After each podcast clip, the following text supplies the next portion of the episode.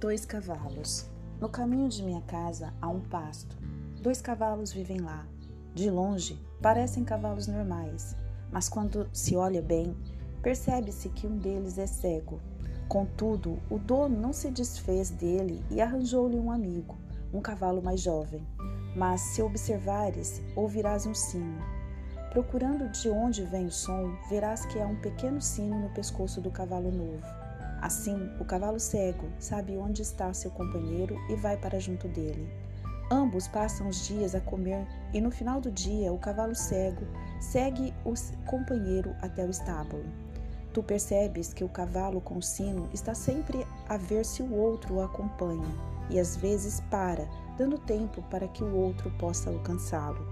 E o cavalo cego guia-se pelo som do sino, confiante que o outro o está levando para o caminho certo como o dono desse cavalo. Deus não se desfaz de nós só porque nós não somos perfeitos ou porque temos problemas ou desafios. Ele cuida de nós e faz com que outras pessoas venham em nosso auxílio quando precisamos. Às vezes, somos o cavalo cego, guiado pelo som do sino daqueles que Deus coloca em nossas vidas. Outras vezes, somos o cavalo que guia, ajudando outros a encontrar seu caminho. E assim são os bons amigos. Não precisas de os ver, mas eles estão lá. Ouçam o meu sino, eu também ouvirei os seus.